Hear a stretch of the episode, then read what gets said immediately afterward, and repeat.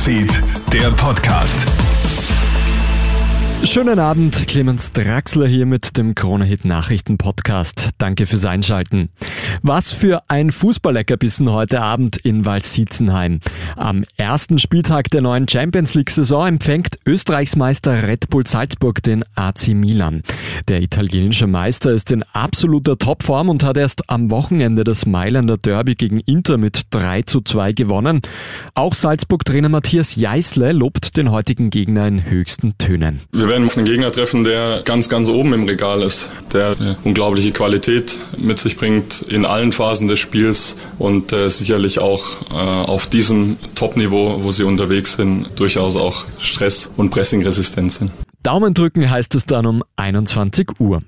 Gebrauchtwegen werden immer unleistbarer. Durchschnittlich zahlt man für ein gebrauchtes Auto um 7600 Euro mehr als noch vor der Corona-Pandemie, nämlich rund 27.000 Euro.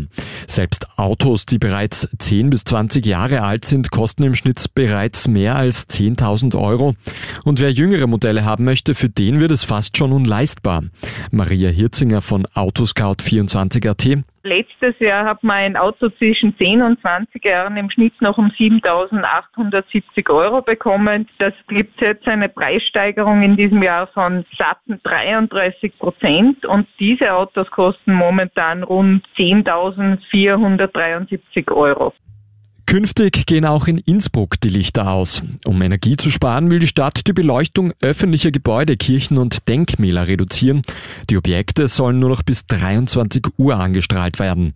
Der Innsbrucker Bürgermeister der Grünen, Georg Willi, meint, wenn die Bevölkerung zum Stromsparen angehalten wird, dann müsse das auch bei öffentlichen Einrichtungen passieren.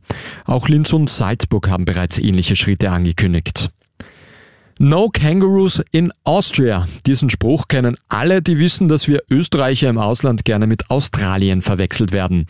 In Vorarlberg ist jetzt aber tatsächlich ein Känguru auf der Flucht. Das Beuteltier ist aus einem Tiergarten in Wolfurt entwischt und wurde bereits mehrmals im Raum Bildstein gesichtet. Der Zoo arbeitet gerade an einem Plan, um das Känguru wieder einzufangen. Das war's auch schon mit deinem heutigen kurzen Update am Abend. Ein weiteres gibt's dann wieder in der Früh. Einen schönen Fußballabend noch.